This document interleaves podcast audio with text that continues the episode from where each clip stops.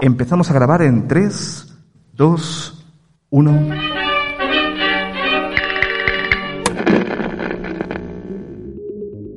Frente a un mundo que apuesta por lo efímero, lo fugaz, lo inmediato, lo instantáneo.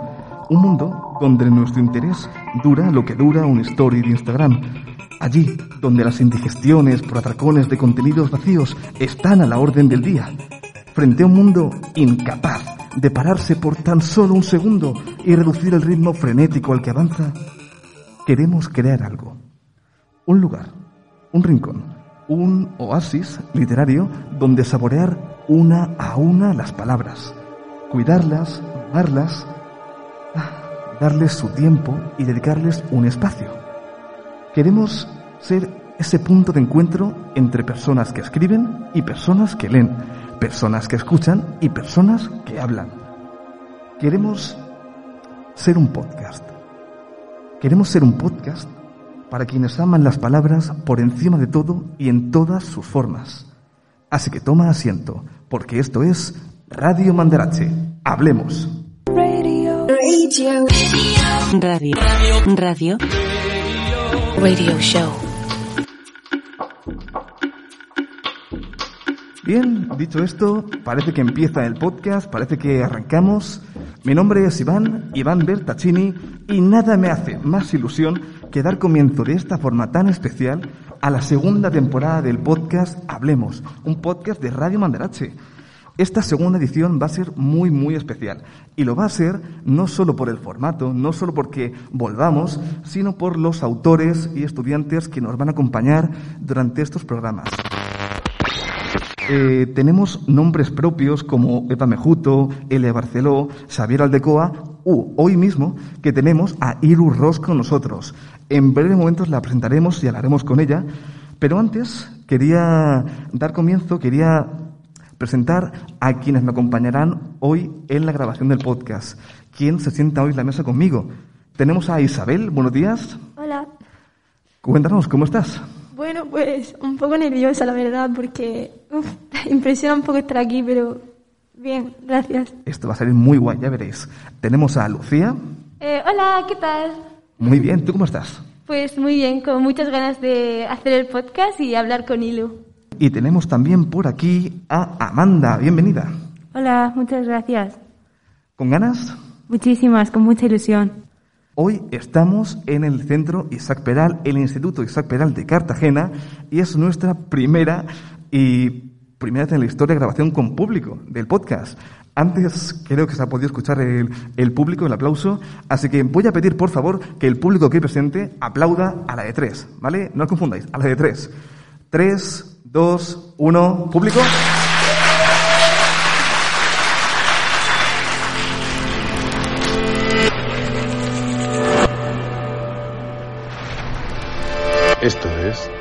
Radio Mandarache. Hablemos. Vamos a dar la bienvenida a nuestra invitada, a Ilu Ross. Bienvenida. Hola, ¿qué tal? Te escuchamos, Ilu. ¿Qué tal? ¿Cómo estamos? Pues muy bien, muy contenta de que me hayáis invitado a mandar HH y estar con los alumnos del Instituto Isaac Peral. Un honor para nosotros tenerte aquí. Ella es Ilu Ross, ilustradora, eh, escritora, ganadora del Premio Murciana del año 2020 del diario La Verdad y autora de esta exquisitez de libro que es Federico, Hola, soy Luz Ross y soy la autora regional invitada del Premio Mandarache 2022 con el libro Federico. Federico se publicó en mayo de 2021 y es un libro que yo escribí e ilustré porque soy ilustradora y, y va sobre la vida y obra de Federico García Lorca. Eh, cuéntanos, ¿cuál es tu primera impresión acerca de, del libro y cómo está viviendo en los centros? ¿Qué es lo que eh, ves a nivel autora que la gente cómo lo está, lo está acogiendo? Bueno, mm, la verdad es que Federico ha tenido muy buena acogida entre todos los lectores y lectoras. Eh, no me lo esperaba para nada, porque bueno, es, es bastante difícil vender libros hoy en día Y sobre todo si hablamos de un libro ilustrado o una novela gráfica, pues es todavía como un género que se, pues como que se compra o se lee menos, ¿no? Entonces, bueno, pues estoy muy contenta con la acogida que está teniendo Federico, sobre todo después de que yo sacase en febrero de 2020 Cosas Nuestras y un mes después empezó la pandemia, por lo tanto Cosas Nuestras me dejó un poco así como que como que no pudo leerlo tanta gente, ¿no? Porque desapareció más pronto de las librerías. Eh, así que bueno, pues todo lo que está pasando con Federico pues muy bonito. Pues es fantástico. Si te parece, tenemos una novedad este año en el podcast que son una nube de palabras. Es un ejercicio que hemos hecho con estudiantes, compañeros que se han leído el libro y que han tratado de resumirlo en una sola palabra. Amor. Romántico. Pasión. Vivaz. Atemporal. Drama. Alegría. Imprescindible. Arte. Melancolía. Qué, qué, qué, o sea, qué difícil. Yo no sabría definirlo con una sola palabra. O sea, es, es muy difícil. Eh, me ha gustado mucho que ha dicho atemporal, porque a mí me parece que Federico García Lorca es alguien atemporal, así que eso me ha gustado mucho. Pero bueno, todas las demás también. Me parece algo muy difícil definir un libro en una, en una sola palabra. Sí, estoy de acuerdo. Chicas, ¿cuál sería vuestra palabra? Sé que es complicado, pero ¿cuál sería vuestra palabra para definir Federico? Impresionante. Sorprendente. Colorido. Federico tiene muchos colores, tanto el libro como la persona en sí. Así que, colorido. Colorido. Me parece muy acertado. Y si queréis explayar un poco más sobre lo que habéis escuchado, sobre qué pensáis del libro, así como primera impresión, la esencia de este Federico. Yo creo que lo acerca de una forma muy natural, de una manera muy bonita, porque es como que mientras lees el libro te va enganchando cada vez más, más y más. Y me parece muy bonito. Antes has comentado una cosa y lo que nos viene muy bien para tirar del hilo de una cuestión que queremos comentarte, que es acerca de la atemporalidad de Federico, aquello de que incluso hoy en día está muy vivo.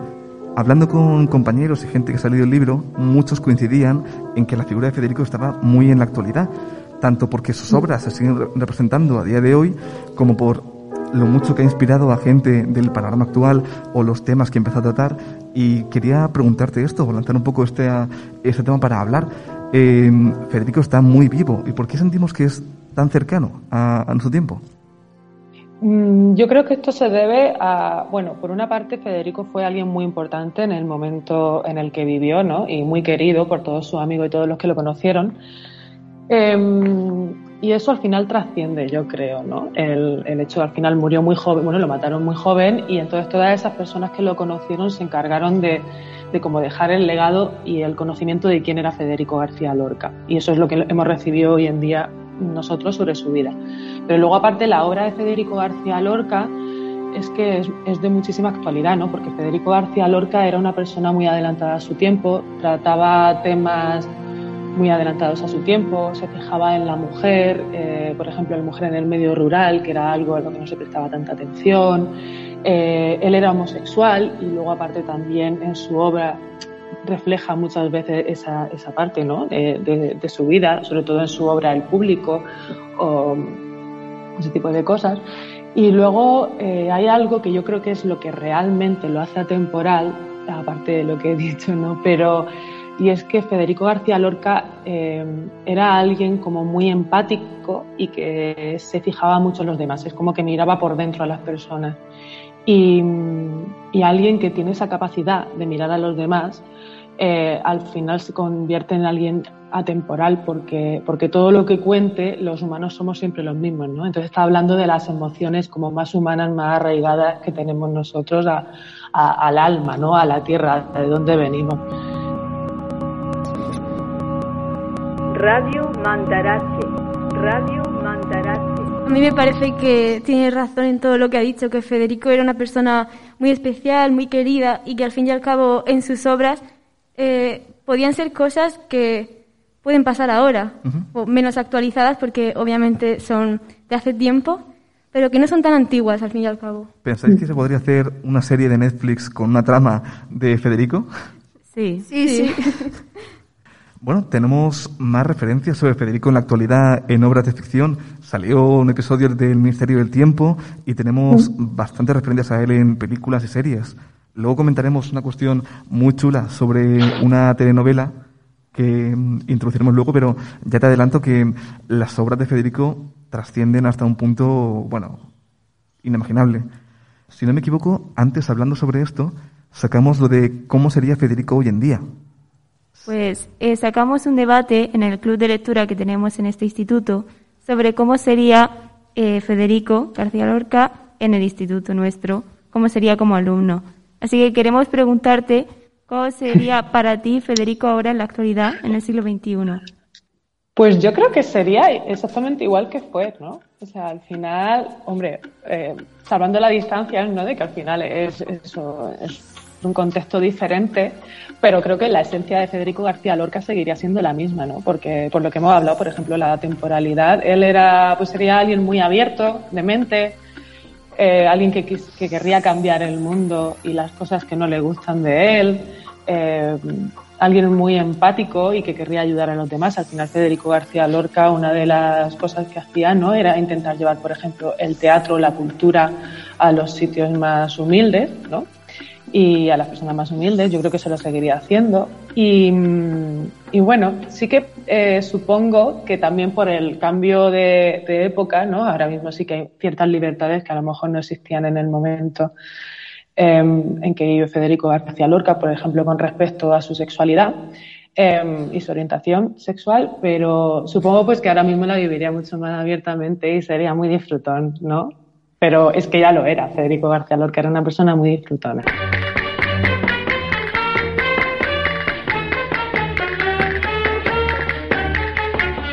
Esto me lanza a recordar una parte sobre mm, Federico y la importancia que tuvo como estudiante en la residencia de estudiantes.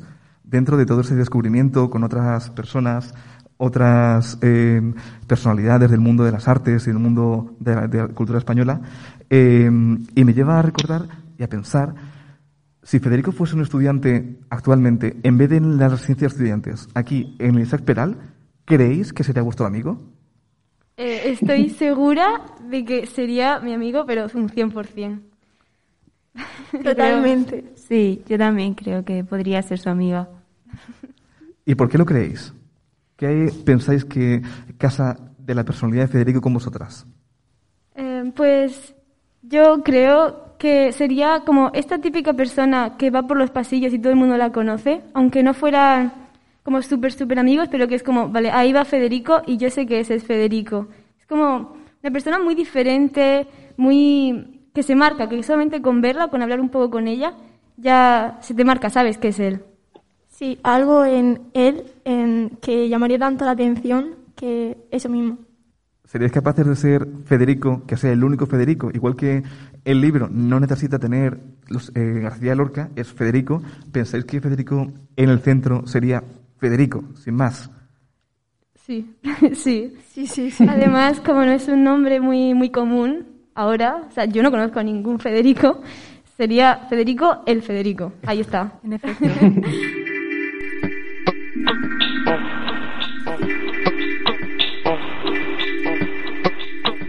Tenemos más temas que queremos comentar, ¿no? Si tenemos un par de apuntes de cuestiones que tratar con, con Hilo Ross. Adelante, chicas, el podcast es vuestro.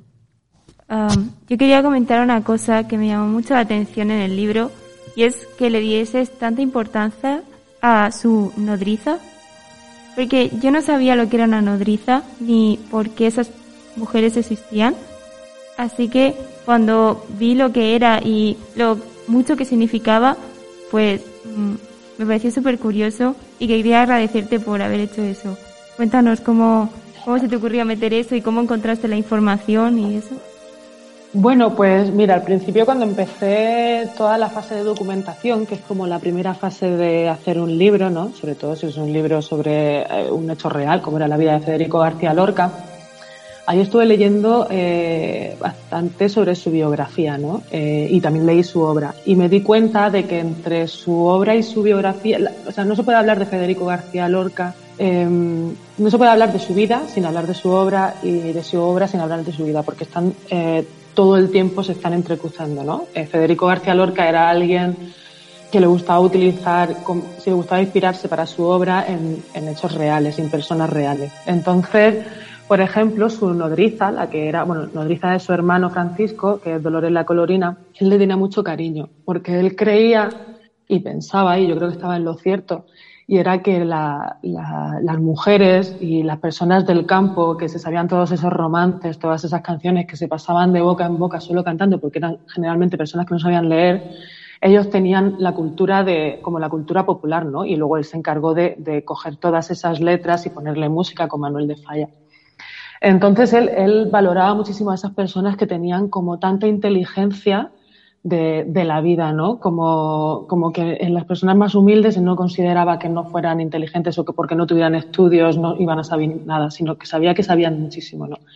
Entonces, de ahí viene lo de, a mí me parecía que era importante que apareciera esa parte de Federico García Lorca y lo hice a través de su, de ese personaje que es, que es su nodriza, ¿no? Dolores la Colorina. Luego, además, él utilizó eh, esta persona, por ejemplo, cuando, cuando en sus obras de teatro aparecen criadas, muchas están inspiradas en, la Colorina o en algunas de las criadas que vivieron en su casa. Porque al final Federico García Lorca era, bueno, era una persona muy privilegiada, ¿no? Tenían dinero, su padre era terrateniente, eh, pertenecía a una clase social más elevada y él nunca quiso dejar de lado eh, que realmente esas personas también lo habían educado a él, ¿no? No solo el instituto o los, estudios académicos, sino, toda esa gente que, que había estado alrededor de él y le habían contado cosas sobre, sobre cómo se vivía en el pueblo.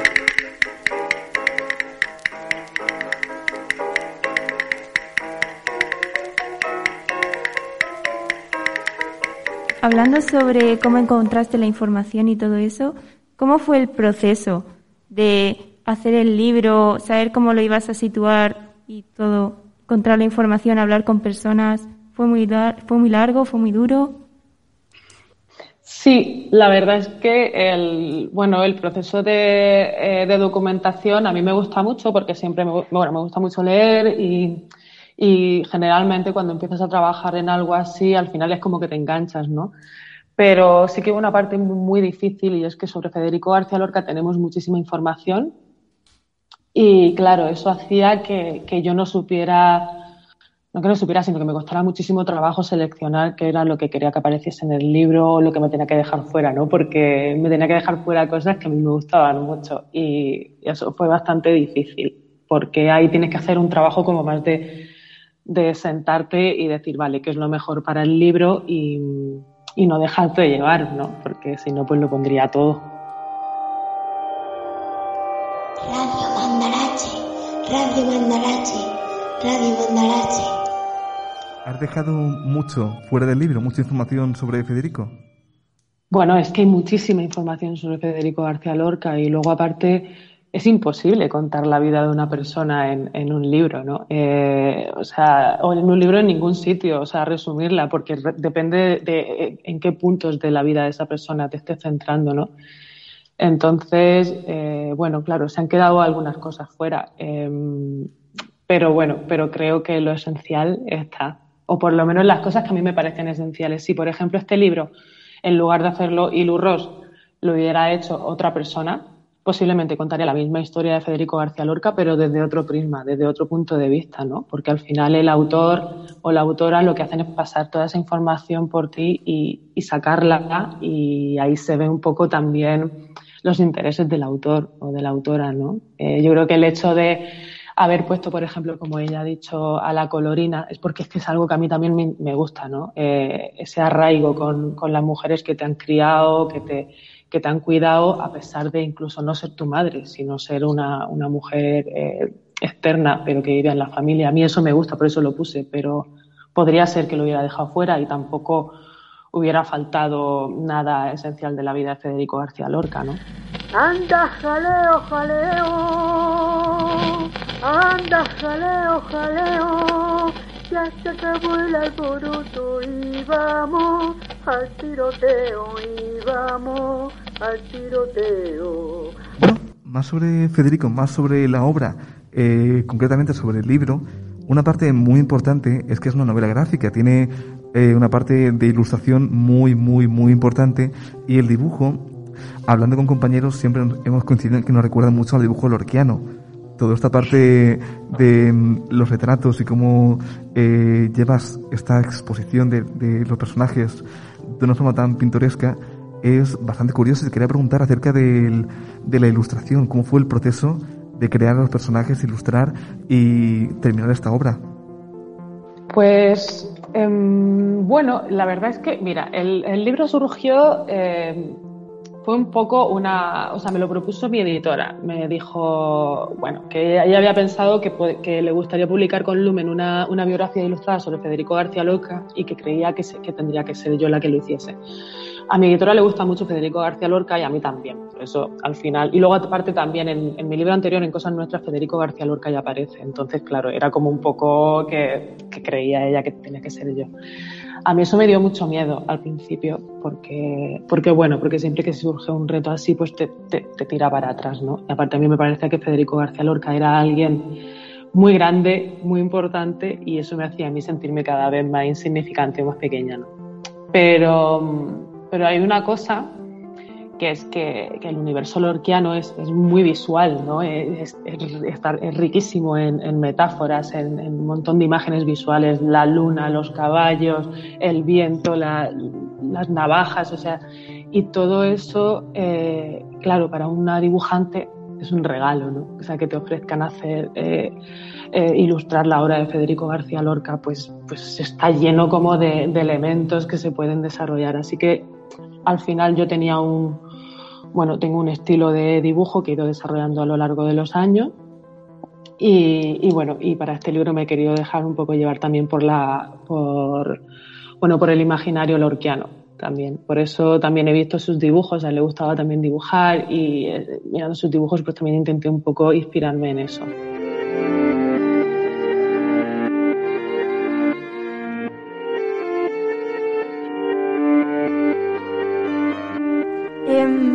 Bueno, pues lo que te quería comentar yo es que a mí me impresionó muchísimo la parte del romancero gitano. Es decir, me dejó, ¡buah! porque no sabía para empezar la historia que le ocurrió a Federico y entonces me dejó muy, muy pillada eso. Y pues las ilustraciones de la luna, lo que significaban y todo eso, em, ¿cómo, es decir, cómo pudiste llegar a transmitir tanto en tan poco? Porque al fin y al cabo, no sé, me llamó muchísimo la atención. Gracias. Pues mira, sobre la, eh, bueno, sobre la obra de Federico García Lorca hay mucho escrito y, y muchas personas la han analizado muy bien, ¿no? Y, por ejemplo, es lo que decía, el- en el romancero gitano, em, la luna, que es como un símbolo de que se avecina la tragedia, em, el fuego, que es la pasión, ¿no? Al final el romancero gitano lo que está hablando de los gitanos de Granada, ¿no? De las historias que él escuchaba, ¿no? sobre, sobre toda esa gente. Federico García Lorca, como antes he dicho, se quería reflejar muy bien lo que era la, la vida del pueblo, ¿no? Y sobre todo de las personas como que estaban más marginadas. Por eso en el romancero gitano hablaba de los gitanos, que en aquella época había mucha controversia en Granada con los gitanos y, y reyertas entre gitanos y Guardia Civil. Cuando se fue a, Nueva York, se fijó, y escribió su poeta en Nueva York, se fijó mucho en los negros, que para él ver un negro en, aquel momento no era común en España, ¿no? Entonces cuando estuvo viviendo allí, pues escribió sobre los negros, escribió sobre los homosexuales, que él era también homosexual, y, escribió sobre las mujeres, ¿no? Entonces era alguien que se quería salir y, y quería hablar de las cosas que estaban como en los márgenes, ¿no? Y dándole la importancia y el protagonismo que tenían.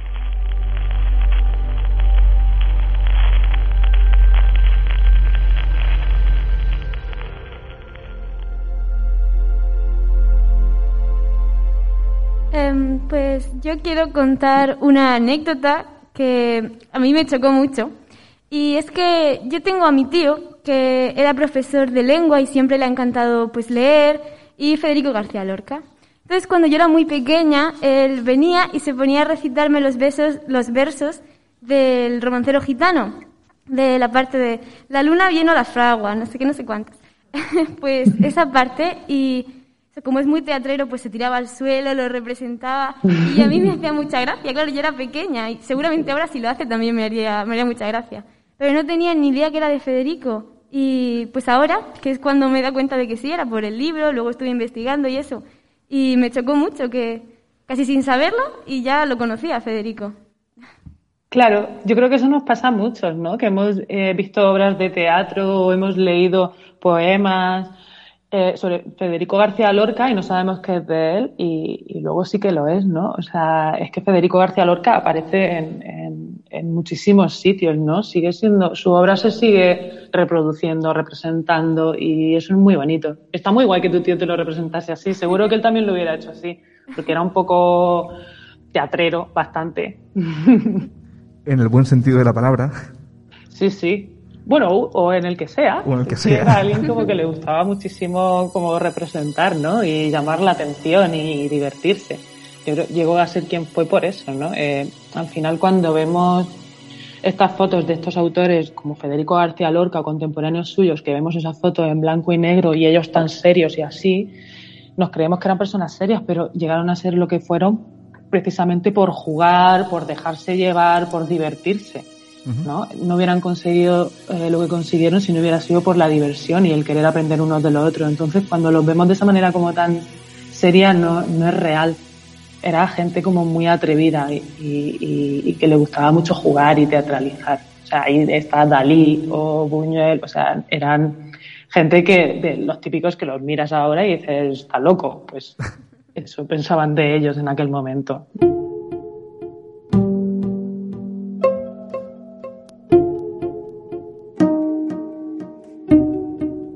Decían en aquel momento y seguramente hoy en día también lo dirían, pero es lo que comentábamos. Bueno, antes. claro, o sea, sí, por supuesto, y, y, bueno, y sí, y las mujeres también, sus amigas, que eran, bueno, la, sus amigas que eran la, la, sobre todo las mujeres de la residencia de señoritas, que era la residencia paralela a la residencia de estudiantes, eh, eran mujeres muy adelantadas a su tiempo, que, que, que pues que querían vivir el amor de una manera mucho más abierta, una libertad sexual. Bueno, conoceréis la historia o la habéis leído en el libro de la sin sombrero, ¿no? Uh -huh. eh, si, si eso hoy en día hay gente que se escandaliza, imaginaros en los años 20.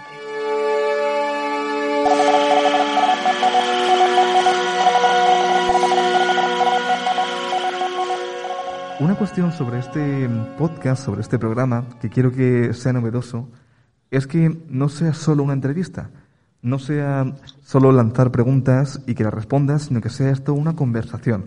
Tengamos un diálogo y que tú también seas parte del diálogo con ellas y, con, y conmigo y seamos capaces de intercambiar opiniones, eh, uh -huh. conversaciones. Así que te lanzo este, este balón a ti, Lu, por si en cualquier momento del programa quieres lanzar una pregunta a ellas o al público o a quien sea, te sientas completamente libre, este podcast es tuyo, vamos a disfrutarlo, vamos a gozarlo, vamos a tener eh, la oportunidad de hacer algo nuevo y que no sea el típico formato de pregunta-respuesta, pregunta-respuesta, sino que de verdad tengamos algo nuevo vale. y que podamos jugarlo, ¿vale?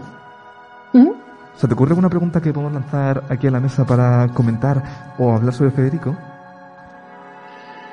Mm, no sé, sobre todo eh, tengo interés por saber qué es lo que sabíais de Federico antes de, de, leer el libro. ¿Qué es lo que había llegado a vosotras, si había llegado algo? Pues yo no tenía demasiada información sobre Federico. Sabía que era un gran escritor y que tenía muchos poemas y eso. Y también de la forma en la que murió, de la forma injusta en la que murió pero tampoco conocía mucho de su vida, así que cuando me llegó el libro estaba muy sorprendida de no haber conocido a Federico desde el principio así. Así que muchas gracias por haber hecho ese libro. Gracias a ti.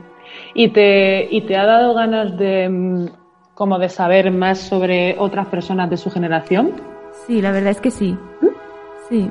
Si sacas bueno. algún otro libro de algún otro autor, la verdad es que estaría súper guay. Eh, pues yo, como ya he comentado, literalmente no sabía nada de Federico, sabía lo de mi tío que venía a cantarme sus versos, pero ya está. Y de hecho, cuando, cuando vi el libro, fui a mi padre y le pregunté, ¿este es Federico García Lorca? Me dijo, pues claro que sí, ¿cómo no lo sabes? Y pues eso, que a mí también me ha informado muchísimo y muchas gracias por el libro que, que me ha encantado. Muchísimas gracias a ti. Pero no, no, o sea, no es tampoco tan raro que no supieras quién era. O sea, Me refiero al ver una, una foto, porque muchas veces, yo creo que a veces también los adultos, como que damos por hecho que se saben cosas que a lo mejor alguien más joven no, no tiene por qué saberlas, ¿no? O, o eso, sabes cosas, pero no, no, las sitúas o no le pones la cara, ¿no? A, a quién era. No sé, yo, tamp yo tampoco sé en qué momento supe quién era Federico García Lorca. Sí que sabía, había visto obras suyas de teatro, pero no sé en qué momento descubrí, por ejemplo, sobre su muerte. A las 5 de la tarde. Solo tu corazón caliente tu corazón y nada más. Verde verde, verde el viento, verdes. El barco sobre la mar. La luna vino a la fragua con su polizón de nardos. El niño la mira, mira. El niño la está mirando. En cuanto yo te quería preguntar eso, que cuando más o menos tú empezaste como a saber mmm, o tener esa, como esas ganas de saber más de Federico García Lorca y eso. Pues mmm, eso, yo creo que de las primeras horas de teatro que vería, de niña, mis padres a veces me llevaban al teatro, ahí en Mula, y las primeras obras que vería sería La Casa de Bernarda Alba o Yerma, Bodas de Sangre, son obras que son muy representadas, ¿no? Aún hoy en día. Y y luego, pues seguramente algún poema, de los, de los poemas que tiene así, que se pueden adaptar más para niños y cosas así. Y luego, en, bueno, me salió en selectividad, así ah. que tenerlo en cuenta. Os estoy dando una pregunta. Eh, me entró la casa de Bernarda Alba y hice un comentario de texto sobre, sobre esa obra para selectividad en el examen. Y luego es que yo me fui, primero estudié tres años en Murcia, en la universidad, estuve haciendo Bellas Artes y luego me fui a Granada y me pasé allí cinco años. Entonces yo creo que el hecho también de estar en Granada al final me acercó muchísimo a Federico García Lorca porque, bueno, pues en Granada es alguien muy importante y, y está allí su casa eh, y todo ese tipo de cosas, ¿no? Entonces al final como que se volvió alguien como que formaba más parte de mi vida, ¿no? Como que empecé a saber muchas más cosas sobre su vida que a lo mejor sin haber vivido allí, pues no sé si, si hubiera tenido acceso tan fácil. La tarde equivocada se vistió de frío. La primera vez no te conocí. El llanto es un ángel inmenso. Y que yo me la llevé al río creyendo que era mozuela, pero tenía marido es fantástico esto, hablar sobre Federico, sobre su figura y cómo nos, nos toca y, y, cómo nos lleva hoy en día a sacar cosas, a sacar eh, obras como la tuya, a, a sacarlo en cine, en series y en un montón de cuestiones que nos alegran y que nos, tras, nos transmiten una forma mejor de entender a Federico. Y de esto te quería comentar, porque ya te lo hemos adelantado antes, antes de la grabación, pero un compañero de este centro ha preparado una playlist que está disponible en Spotify inspirada en Federico, en aquellas canciones que le evocan, que le inspiran, que le recuerdan a Federico y que cree que puede ser la banda sonora perfecta actual de, de Federico García Lorca. La compartiremos en redes próximamente para que podamos escucharla y tengamos acceso a esta maravillosa playlist que ha confeccionado el compañero Miguel Ángel de aquí de Isaac Peral junto con junto con Diego, son dos compañeros de aquí de Isaac Peral y, y eso, te acompañamos para que puedas escucharla y puedas tener acceso a esta música. Vale, qué bien. Jo, me encantará escucharla. Tengo muchísima curiosidad, la verdad, por saber qué es lo que han metido. Se frota las manos hasta, aquí delante. a ver, a ver. Porque yo tengo otra. Eh, yo me, bueno, yo a veces cuando tengo un proyecto así como de muy largo recorrido, como es un libro, a veces me hago listas de, de reproducción también, ¿no? Y, y, sí que sobre Federico, pero sobre todo metí eh, pues de Manuel de Falla y, y, canciones que tienen textos de Federico García Lorca y así. Así es que tengo muchísima curiosidad por saber también qué es lo que han metido ellos o si coincidimos. Pues seguramente sí, esperemos que sí. eh, este podcast además hemos intentado que sea algo más dinámico, que no sea todo el rato hablar aquí en la mesa, sino que tengamos participación de más gente gracias a las preguntas pregrabadas que ahora eh, te comentaremos del público, para que más gente pueda participar, más gente pueda hablar contigo, y una entrevista que tenemos grabada con un compañero, un profesor de aquí, que es Juan de Dios, acerca del ambiente literario de Federico, para introducir un poco todo el contexto que sitúa a la figura de, del autor y, y poder comentar acerca de esto. Buenas, mi nombre es Lucía Mercader, eh, soy alumna de Isaac Peral y hoy tenemos la suerte de contar en este instituto con el profesor, eh, poeta y conferenciante Juan de Dios García. Aprovechando que soy alumna suya de Literatura Universal, quisiera hacerle unas preguntas sobre su última conferencia impartida en el Paraninfo de la Universidad Politécnica de Cartagena. La conferencia se tituló El ambiente literario en la época de Federico García Lorca, ambiente entrecomillado, eh, dada la homosexualidad del poeta. Eh, Juan de Dios, dado que Salvador Dalí impactó tanto en la vida de Federico, ¿se le pudo pegar al poeta algo del surrealismo del pintor a la hora de escribir el público? Hombre, yo creo que no solo a la hora de escribir el público, bueno, buenos días ante, ante todo, eh, no solo a la hora de escribir el público, sino varias obras anteriores al público que ya tenían un tinte surrealista fuerte.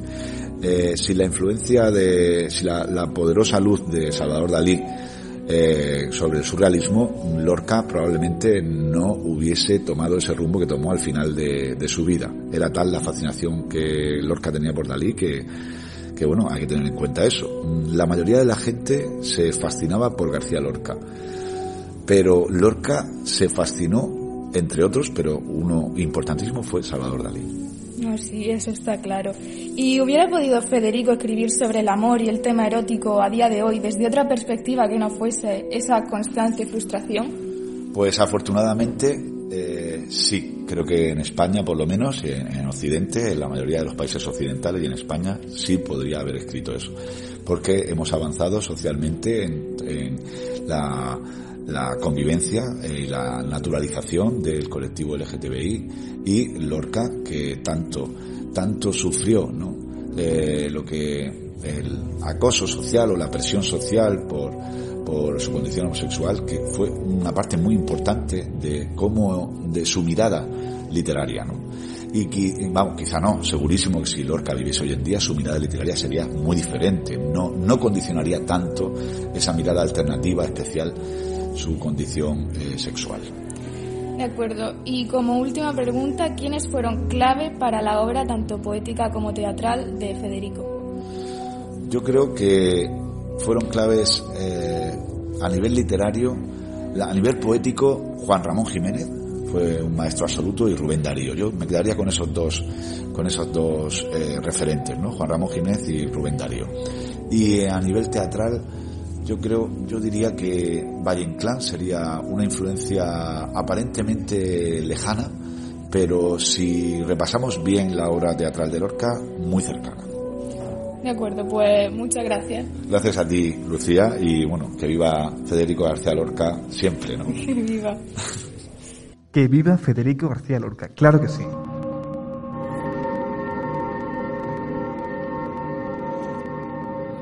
¿Qué te ha parecido esta entrevista, esta pequeña intervención? Me parece sobre... una entrevista súper bonita y muy interesante, la verdad.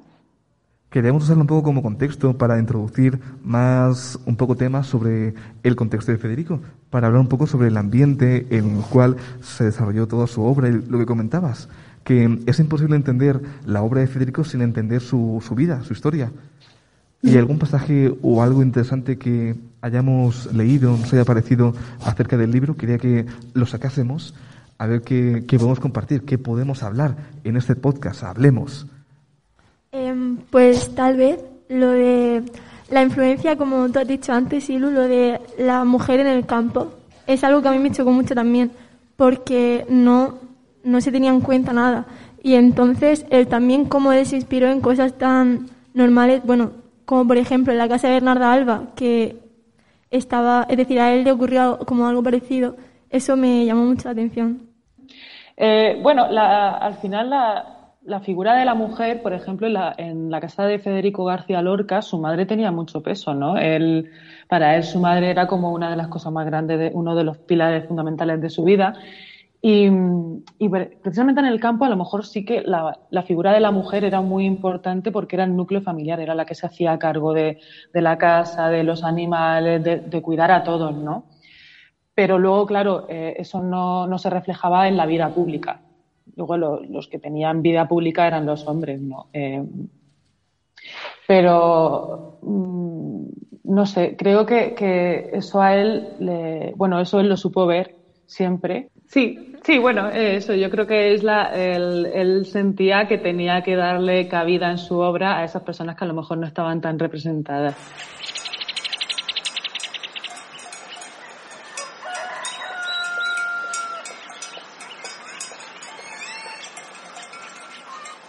Eh, yo quería comentar lo de la barraca, lo de su compañía de teatro, que intentaba llevarla a los pueblos, a la gente que era como más pobre, que tenía menos cultura. Y eso me parece como un gesto muy bonito que hizo por su parte y todas las personas que le acompañaban, que a lo mejor si lo, llega a ser otra persona, que sí, que escribe muy bien y todo lo que tú quieras, pero no tiene esa humildad para decir, venga, voy a ir a estos pueblos, voy a enseñar mis obras, y me parece pues eso muy bonito por su parte. Quería comentarlo. A mí también me parece esa una de, las, de los periodos más bonitos de la, de la vida de Federico García Lorca, uno de los que más me gustan, porque precisamente por lo que has dicho, ¿no? porque dedicó como una parte de su vida y de su obra a, a, a llevar el, el, teatro al pueblo, ¿no? O sea, al pueblo me refiero a como a la, los, pueblos más humildes, ¿no? A, las personas más humildes.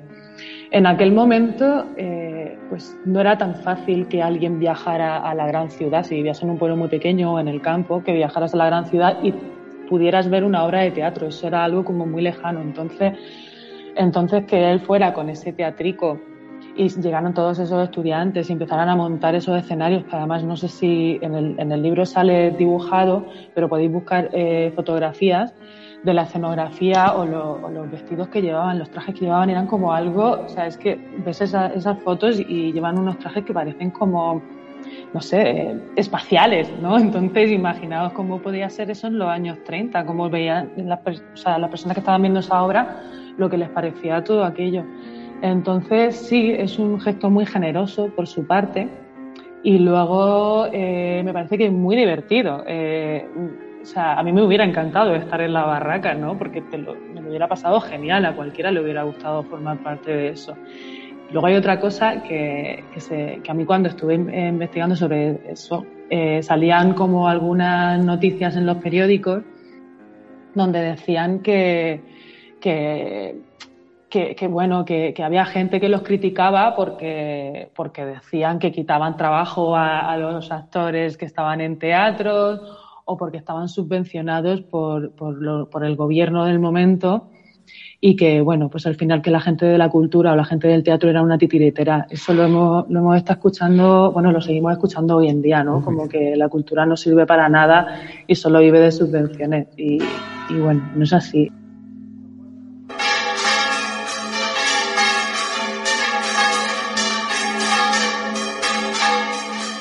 ¿Te parece, Ilu, si pasamos a una ronda rápida de preguntas que tenemos del público? Porque lo bueno de tener público y de tener gente es que también son parte del podcast, también escucharemos sus voces y también van a estar aquí haciendo un par de preguntas que tenemos grabadas. Así que las escuchamos. Hola, soy Pablo Salite Martínez del Instituto Isaac Peral y quería preguntarte si crees que tu nombre ha influido en tu obra, Iluminada. Bueno, es que no me llamo Iluminada. Es que yo me llamo. vale, está aquí el chaval, se acaba de dar como. Ay, se acaba de dar cuenta. No, no me llamo Iluminada. Eh, bueno, yo me llamo Resurrección, como mi abuela y como mi madre. Eh, mi abuela es la protagonista de mi libro anterior, de Cosas Nuestras.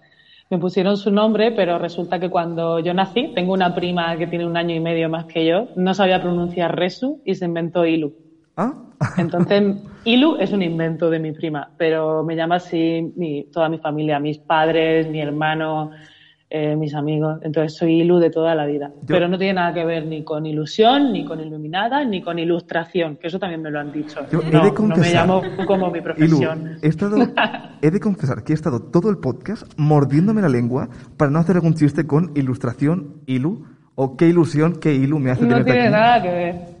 Nadie sabía que iba a ser ilustradora cuando me pusieron ese nombre. Bueno, vamos a la segunda pregunta.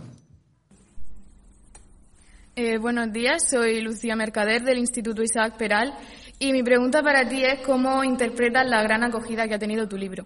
Gracias.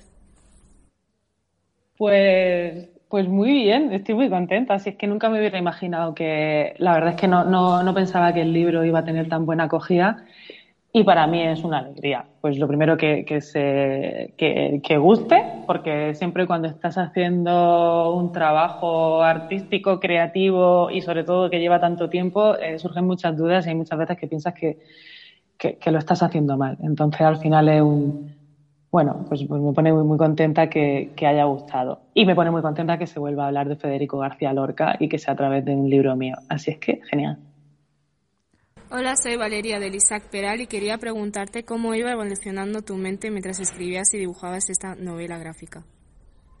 Uf, pues eh, es que como fue un año y algo, eh, pues imagínate, un año y algo lo que te puede dar la cabeza de sí. Y más estando la mitad del tiempo encerrada, porque era la pandemia, y la otra mitad también encerrada porque estaba haciendo el libro y mucho trabajo. Entonces, eh, por una parte muy contenta porque me gustaba mucho lo que estaba haciendo, eh, no tanto mi resultado de lo que yo hacía, sino me gustaba mucho Federico García Lorca y estar haciendo un trabajo sobre él. Pero por otra parte hay muchos momentos, hay muchos altibajos en un trabajo así y pasa mucho tiempo sola. Entonces había veces, había veces que ha sido bastante duro y, y que tenido un poco que, que, tomar distancia y, no pegarme tantos latigazos, que eso muchas veces lo hacemos. Una confesión lectora. Pues a ver, el primer libro que leí eh, de literatura para adultos eh, fue con 12 años y fue Cien años de soledad de Gabriel García Márquez. La verdad es que ahora mmm, lo pienso y no sé cómo me leí ese libro en aquel momento. Eh, supongo que fue porque me gustaba mucho leer y me ponía muy pesada pidiéndole libros a mis padres y, y, bueno, ya me había leído la colección entera de los cinco, sacándolo de la biblioteca de mi pueblo, de Mula, y la colección de los siete secretos, así que mi padre me ofreció Cien años de soledad y me dijo que, que bueno, si no lo entendía o me aburría o cualquier cosa, que lo dejase, pero que si me gustaba, pues que lo continuase. Y me lo zampé. Eh, después lo he leído creo que un par de veces más y bueno, supongo que, en aquel momento con 12 años entendí unas cosas y ahora lo leo con, bueno, con otra mirada, pero, pero sí, eh, creo que ahí fue donde me inicié a leer ya eh, como mucho más en serio y me di cuenta de que era algo que me gustaba mucho hacer. Pues me comentan que estamos llegando a los últimos minutos del podcast, a los últimos minutos del programa, así que vamos a hacer una pequeña, un pequeño repaso por las últimas preguntas, comentarios de la mesa y vamos a ir acabando, si te parece. ¿Vale? Perfecto. Venga, seguimos con preguntas. ¿Has pensado hacer otra biografía sobre un personaje tan famoso como Federico o que no sea europeo? Eh, no, no he pensado hacer ninguna otra biografía. No lo descarto, pero por ahora no. No tengo ninguna pregunta, pero quiero comentar una cosa sobre la obra de teatro, la obra de la casa de Bernarda Alba, eh, que cuando lo hemos leído eh, nos recordó a una serie marroquí llamada la Mennana, que es el mismo significado que las hijas de la, de la señora Mennana y que tuvo esa serie mucho éxito en Marruecos. Además sacaron una obra de teatro y la segunda temporada también. Y nos hemos sorprendido mucho por el final de La Casa de Bernarda porque no es lo mismo que el final que tuvo la serie. Mm, eso es interesante, no lo sabía, no conocía yo la serie esa, pero la voy a buscar. Pues seguramente estará inspirada en la obra de Federico García Lorca, es muy probable. Y esto es un poco Pero, lo que antes. bueno, la universalidad de la obra de Federico García Lorca tiene eso, que puede suceder en cualquier parte del mundo, ¿no? Claro, es justo lo que comentábamos antes, de que al final hay obras que hoy en día nos traen inequívocamente a Federico por la capacidad que tienen sus obras de ser actualizadas y traídas hoy en día en modo de serie, de película, teatro, uh -huh. cualquier tipo de interpretación. Sí. Y con estas chicas creo que estamos llegando ya al final. ¿Nos queda alguna pregunta por ahí? ¿Puede ser? Pues vamos a ir acabando con algunos comentarios finales sobre Federico, sobre el libro, sobre qué os ha parecido, sobre qué os transmite. Y, y por mi parte, simplemente agradecerte esta exquisitez de libro que me ha encantado, Federico. Es muy bonito, es una preciosidad, tanto visual como a nivel historia, como está narrado. A mí me ha fascinado. Y darte las gracias, Silu, por, por traernos esto de ser capaz de que tanta gente pueda conocer a Federico de una forma tan accesible y tan sencilla. Pues muchísimas gracias a vosotros. Gracias a vosotros tres. Me apunto aquí los nombres. Isabel, Amanda y Lucía. A Iván, al Instituto Isaac Peral y a Mandar HH. De verdad, muchísimas gracias porque me lo, me lo pasó genial. Es que qué bien, qué gusto. Gracias. Eh, pues yo quiero terminar diciendo, no sé, no sé si lo he dicho ya suficiente, pero que el libro me ha parecido increíble, tanto los dibujos como la forma de contar una vida que no es como con letras solamente, sino que una manera diferente de contarlo más entretenida y que me parece un libro muy bueno. Muchas gracias. Muchísimas gracias a vosotras. Gracias. Añadiendo a lo que ha dicho Lucía, cuando yo estaba leyendo el libro, le contaba a mi familia lo que estaba leyendo, porque me hacía mucha ilusión. Entonces, eh, leía que, por ejemplo, estaban haciendo la barraca. Entonces, ahí iba mi padre a decirle, Buah, ¿sabes que Federico hizo un teatro que iba de pueblo en pueblo? Y él no lo sabía. Entonces, también mi familia aprendía mientras que yo lo leía. Así que muchas Qué gracias. Bien.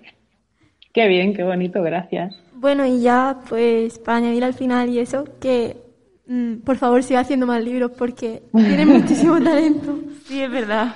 Sí. Lo intentaré, lo intentaré. Gracias. gracias. Entonces, hemos llegado al final de este primer programa de la segunda temporada del podcast Hablemos de Radio Mandarache. Solo queda decir que la verdad está en los números y los secretos en las palabras.